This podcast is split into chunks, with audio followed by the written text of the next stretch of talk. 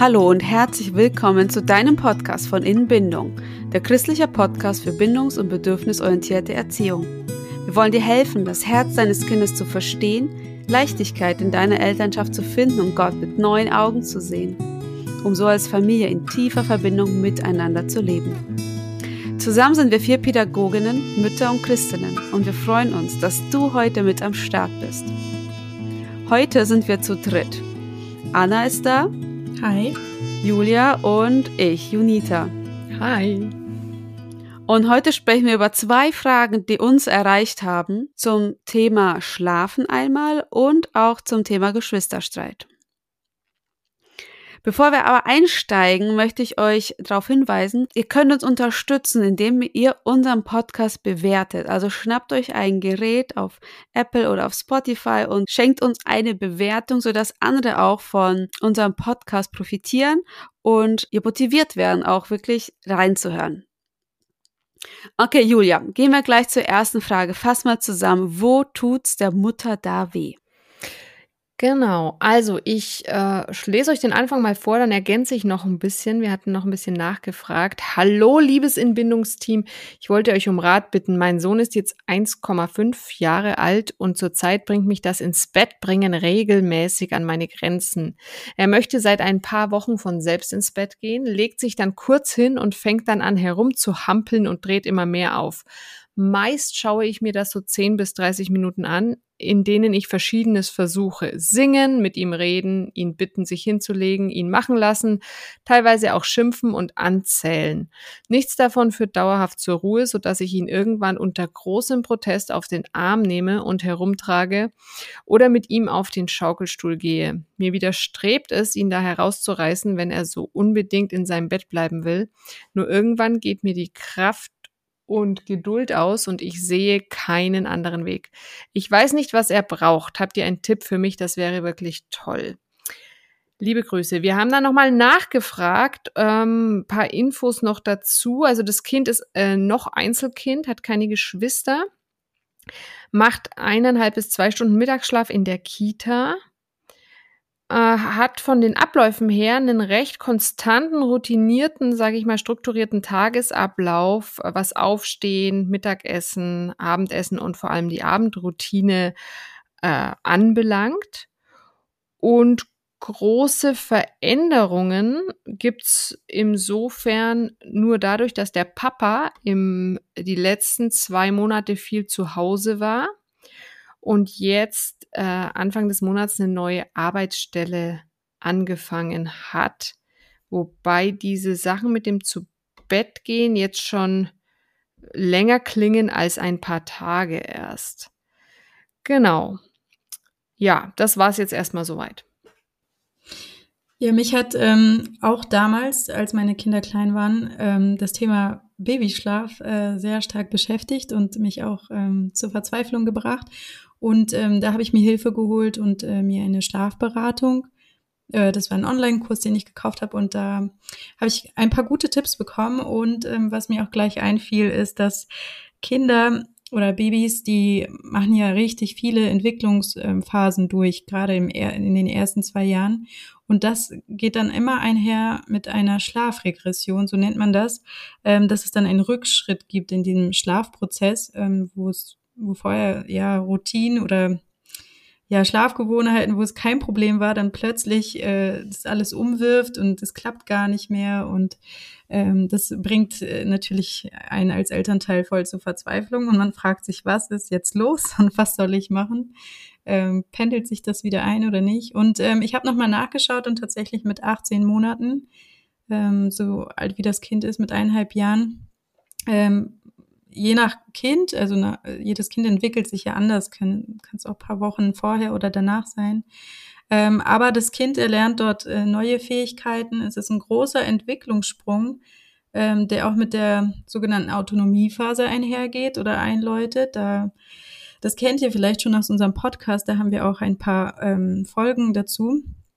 Und ähm, genau, das ist ein natürlich eine riesengroße Veränderung und es kann sich dann auch tatsächlich auf das Schlafverhalten auswirken.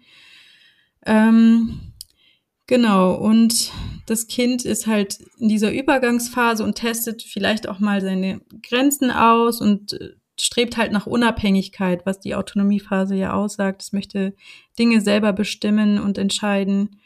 Und ähm, ja, wenn es bisher keine Probleme beim Schlafengehen gab, könnte das jetzt passieren und ähm, man hört vielleicht nicht ein Nein oder ich oder jetzt oder selber, ähm, dann weiß man halt, okay, das Kind ähm, ist in der Autonomiephase angekommen und ist, ist das vielleicht der Grund, ähm, dass es ja irgendwie anders läuft als gewohnt und es dadurch irgendwie Schwierigkeiten gibt. Ähm, ja. Also ich muss sagen, bei mir, bei meinem älteren Kind war das auch, weiß nicht, 18 Monate, zwei Jahre, extreme Einschlafprobleme, weil es partout nicht schlafen gehen wollte. Sobald es das Wort schlafen gehört hat, wollte es nicht mehr und hat geweint und geschrien und nein, nein, und das Kind ist schon im Stehen beinahe umgefallen, weil es so müde war. Und ich weiß auch, damals war meine Mama zu Besuch und die hat das ganz intuitiv gemacht. Die hat dann Autos genommen, die äh, noch rumlagen, hat gesagt, komm, wir legen jetzt deine Autos ins Bett. Und so langsam fuhren sie die Autos alle in die Garage, ins Bett. Und er ist tatsächlich dann eingeschlafen, ohne ohne irgendwas zu, zu widerstreben. Und hier die Hör Hörerin, die Frage hat ja dann, die hat ja auch gesagt, dass das Kind in seinem Bettchen schlafen möchte, es möchte selbst bestimmen, wie was. Die Sache ist, ja, auf jeden Fall. Und beim, wenn die Kinder gerade so viel Autonomie haben wollen, dann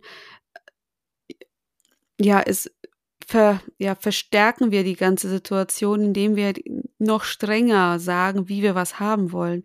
Deswegen ist das Spiel häufig auch eine echt gute Sache, um unsere Ziele umzusetzen, aber ohne dass das Kind wittert, was wir eigentlich vorhaben. Ne? Manche legen dann auch die Puppen ins Bett, dann werden die Puppen angezogen, Zähne geputzt und dann legt man sich neben die Puppe und streichelt die Puppe und dabei schläft das Kind ganz von alleine ein ohne dass es checkt, was gerade so passiert.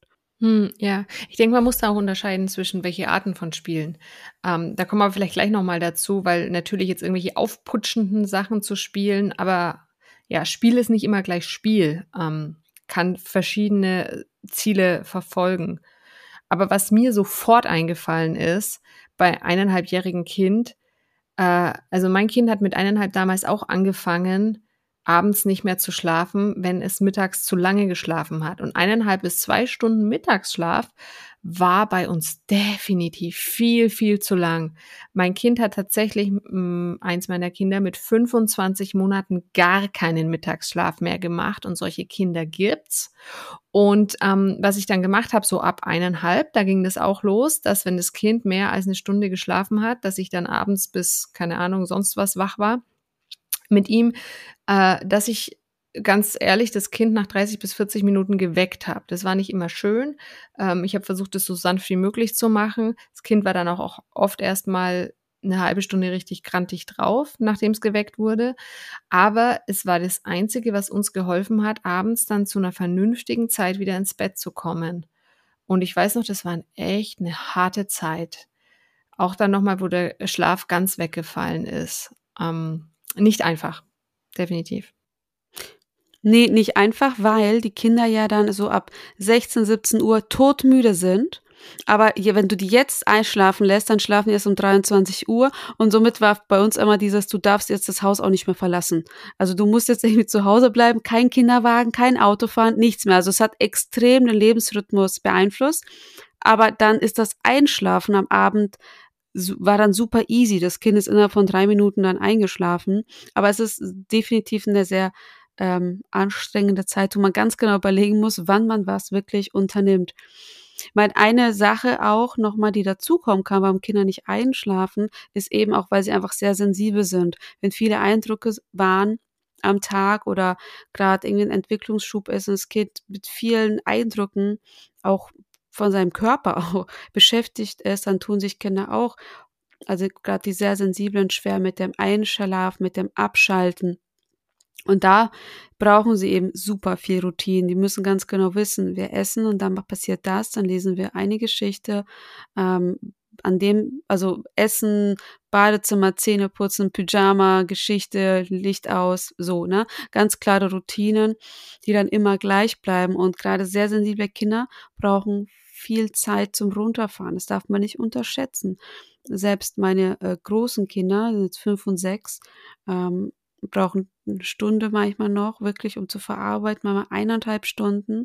Und ähm, da darf man auch nochmal gucken, was, was passiert so während des Tages und ja, sich da einfach genügend Zeit wirklich einplanen. Hm. Ähm, genau, ich hatte ja schon mal am Anfang gesagt, wegen dieser äh, Schlafregression. Ähm, die Kinder entwickeln ja neue Fähigkeiten und es kann auch sein, dass sie jetzt eher das Wahrnehmen, dass Schlaf auch ähm, eine Trennung ist, dass man ja dann, man schläft ein und man ist von Mama, Papa halt in dem Moment getrennt, weil man schläft ja dann und ähm, es kann auch sein, dass sich da auch Ängste entwickeln, Trennungsängste oder dass ähm, ja, dass es das Einschlafen halt sehr herausfordernd macht. Ähm, ist natürlich sehr herausfordernd und schwierig für die Eltern. Ähm, ich finde es auch schwer zu unterscheiden, ob es jetzt ähm, die Trennung ist, also die Angst vor der Trennung, ähm, oder halt ob ja, ob irgendwas anderes da ist, aber ich finde immer ganz wichtig, dass man auf diese Ängste eingeht und das Kind tröstet. Also das Kind wird ja auch nicht von selbst sagen, ich habe jetzt Angst, dass du dann nicht da bist oder ähm, sondern ja, ich habe irgendwann dann angefangen, als ich es gemerkt habe, einfach abends immer die gleichen Sätze zu sagen, wie du bist sicher und geborgen, du bist beschützt, ähm, du kannst einschlafen, auch das Gebet halt so dass es den Kindern auch wirklich ähm, einfacher fällt, sich gut zu fühlen, sich geliebt zu fühlen, sich geborgen zu fühlen, dass sie mit einem guten Gefühl einschlafen und nicht mit Angst oder Unsicherheiten. Und ja, man kann, es, man kann auch versuchen, da auch zu überbrücken, Trennung überbrücken. Das habt ihr vielleicht auch schon in unserem Podcast gehört zum Beispiel beim Kindergartenthema, aber ähm, beim Schlaf kann man das auch machen, aber nicht jedes Kind äh, wird es vielleicht auch gleich gut annehmen, so wie Unita auch gesagt hat. Es gibt ja auch die sehr sensiblen Kindern, bei denen wird es vielleicht eher nicht funktionieren, so ist meine Erfahrung. Aber es gibt auch Kinder, die das annehmen, wo die, wo vielleicht ein T-Shirt von der Mama im Bett vielleicht gut tut und auch schon ausreicht, dass die es vermissen dann vielleicht nicht so stark ist. Ja. Außerdem, was mir noch einfällt, jetzt, weil ich nochmal auf den Papa möchte ich nochmal eingehen, der jetzt vielleicht eine neue Arbeitsstelle angefangen hat. Vielleicht ist es auch so, ähm, dass der Papa, der vorher viel Zeit hatte, hat jetzt sehr viel weniger Zeit und äh, kommt vielleicht auch erst abends kurz vor der Bettgehzeit äh, heim. Vielleicht ist es auch so ein Mittel zu versuchen, Zeit ein bisschen ja herauszuschinden. So dieses, ja, ich will zwar selbstständig jetzt äh, entscheiden, dass ich ins Bett gehe, aber wenn ich dann im Bett gehe, fällt mir äh, ins Bett gehe, fällt mir ein, hier ist jetzt nicht der Papa dabei. Ähm, und eigentlich wollte ich auch noch ein bisschen zum Papa und dann komme komm ich irgendwie doch nicht zur Ruhe. So eventuell, das klappt nicht bei allen, gerade in diesem Alter, aber kann der Papa vielleicht das Bett gehen äh, übernehmen. Das kann natürlich auch kontraproduktiv sein, weil gerade bei Papas, also so ist, glaube ich, die Erfahrung von vielen, äh, kommt es dann eher nochmal zu so einem Aufputschen äh, vorm ins Bett gehen, auch manchmal, weil die Papas noch wilde Spiele spielen oder irgendwie sowas. Aber gut, das kann man ja klären oder ausprobieren einfach. Okay, das waren jetzt einige Lösungsansätze. Natürlich wahrscheinlich das Problem auch nicht in Gänze erfasst. Dazu bräuchte man, müsste man nochmal die Familie genauer kennen. Aber unser Bauchgefühl würde eher wirklich sagen, Schlaf verkürzen und die anderen Faktoren nochmal mit, ähm, mit nochmal überdenken, nochmal gucken, was könnte man anpassen. Aber bei uns dreien war es tatsächlich der Gamechanger in diesem Alter, Mittagsschlaf. Ah, da ist dann häufig die Stellschraube gewesen. Genau, und sie hat ja gesagt, die Mama, dass das Kind in der Kita eineinhalb bis zwei Stunden schläft. Also da vielleicht auch nochmal mit der Kita reden. Dass die Kita muss ja dann praktisch aufwecken. das ist vielleicht auch ein Knackpunkt. Aber ähm, ich kenne Kitas, die das machen, das Kind eher zu wecken. Okay, kommen wir nun zur nächsten Frage. Und zwar geht es hier darum, dass die, ähm, die Hörerin, die uns geschrieben hat, Andacht machen möchte und das Geschrei geht plötzlich los und die zwei Kinder, drei und fünf Jahre, streiten sich um Kleinigkeiten wie ein Radiergummi. Sie hat das Gefühl, dass die Kinder sie herumkommandieren Mama, ich brauche das, hilf mir, Mama hier, Mama da. Und ähm, sie möchte sich aber kurz zurückziehen und sobald sie sich zurückzieht, geht es aber auch schon los mit dem Krach und Streit.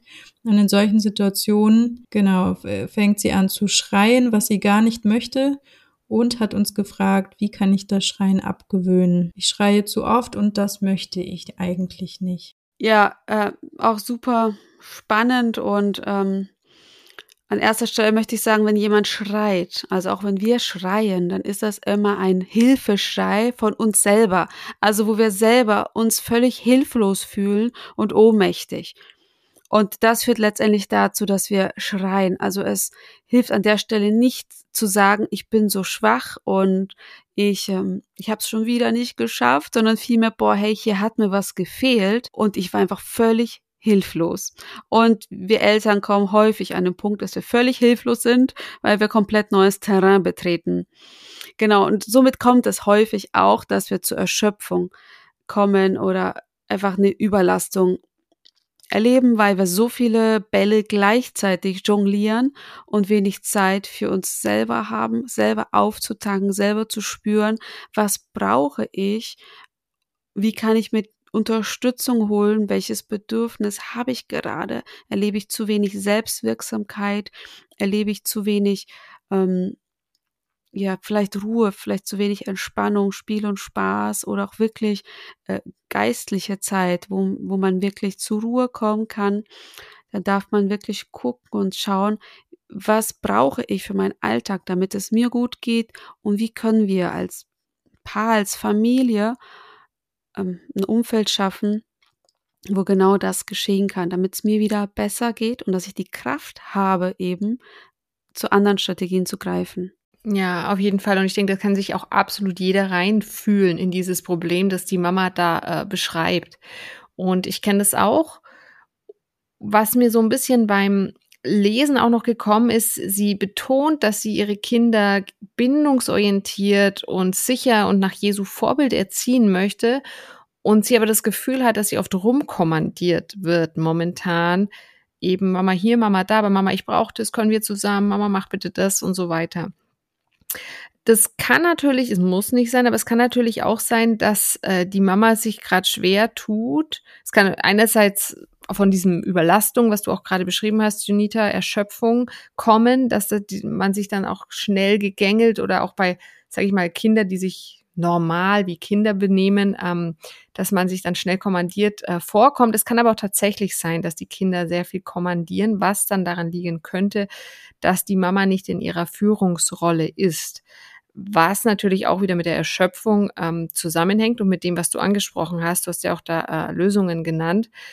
Aber das, ist, sind mal so Sachen, äh, man hat, also so, so, so Gedankenanstöße, man hat oft, und ich glaube, das ging auch jedem von uns so, wir haben da auch schon öfters drüber geredet, dass man, wenn man ganz bewusst es anders machen will und auf keinen Fall äh, in den autoritären Führungsstil äh, abrutschen möchte, sondern das Kind mit Würde gleichwürdig behandeln möchte, äh, dass man dann oft auch äh, auf der anderen Seite vom Pferd fällt und in so eine äh, zu wenig Führung gibt, weil man Führung automatisch mit äh, Autorität und negativen Sachen und äh, ja autoritärem Führungsstil verwechselt oder in Verbindung bringt.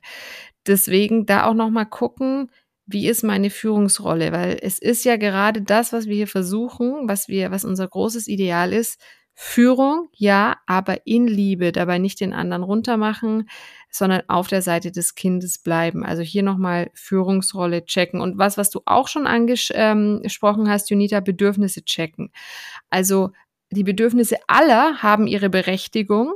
So, äh, jeder braucht irgendwas immer. Und äh, gerade wenn die Kinder noch sehr klein sind, müssen wir als Eltern unsere eigenen Bedürfnisse oft hintanstellen. Und je älter ähm, die Kinder werden, umso öfter können sie Bedürfnisaufschub auch lernen. Und äh, da muss man dann in Notfallsituationen auch mal priorisieren. Und auch als Mama, das hängt auch wieder mit diesem Erschöpfungsding zusammen, manchmal sagen, mein Bedürfnis ist jetzt am wichtigsten und die anderen haben auch wichtige Bedürfnisse und ich werde die auch erfüllen, aber nicht jetzt. Und es geht auch gerade, weil es eben, klar, wenn das Kind gerade vor einem Laster rennt auf der Straße, sage ich nicht, Jetzt ist mein Bedürfnis aber größer, jetzt habe ich keine Lust, mich ums Kind zu kümmern. Das ist klar. Da müssen wir einschreiten. Aber prinzipiell, äh, wir müssen, glaube ich, gerade als Mamas viel mehr lernen, auf uns zu achten, was du aber Junita eben auch schon angesprochen hast. Das waren noch meine Gedanken dazu. Ja, das musste ich selber auch lernen und ähm, es ist dann auch gut ähm, zu wissen, dass man selber auch Bedürfnisse hat und dass sie auch wichtig sind und es macht allein schon Freude, dann darüber nachzudenken, was könnte eine Lösung sein, was könnte eine Strategie sein. Ähm, ich habe auch, ähm, als ich die Frage gelesen habe, kam bei mir auch hoch, ähm, dieses starke Bedürfnis der Mutter nach ähm, Alleinsein, mal etwas für sich zu machen, das Geistliche mal irgendwie aufzutanken.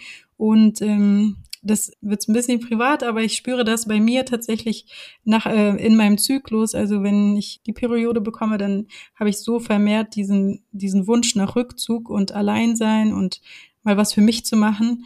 Ähm, und ich weiß jetzt mittlerweile, dass es damit auch zusammenhängt und ich weiß, okay, es sind einfach zwei, drei Tage, wo es mir so geht und ich weiß, dass es da und daran liegt und da ist halt mein Bedürfnis am größten und da kann ich viel besser drauf eingehen, wenn ich das weiß und mir den Tag auch ganz anders planen. Ich weiß nicht, wie, je nachdem, wie die Familie da aufgestellt ist.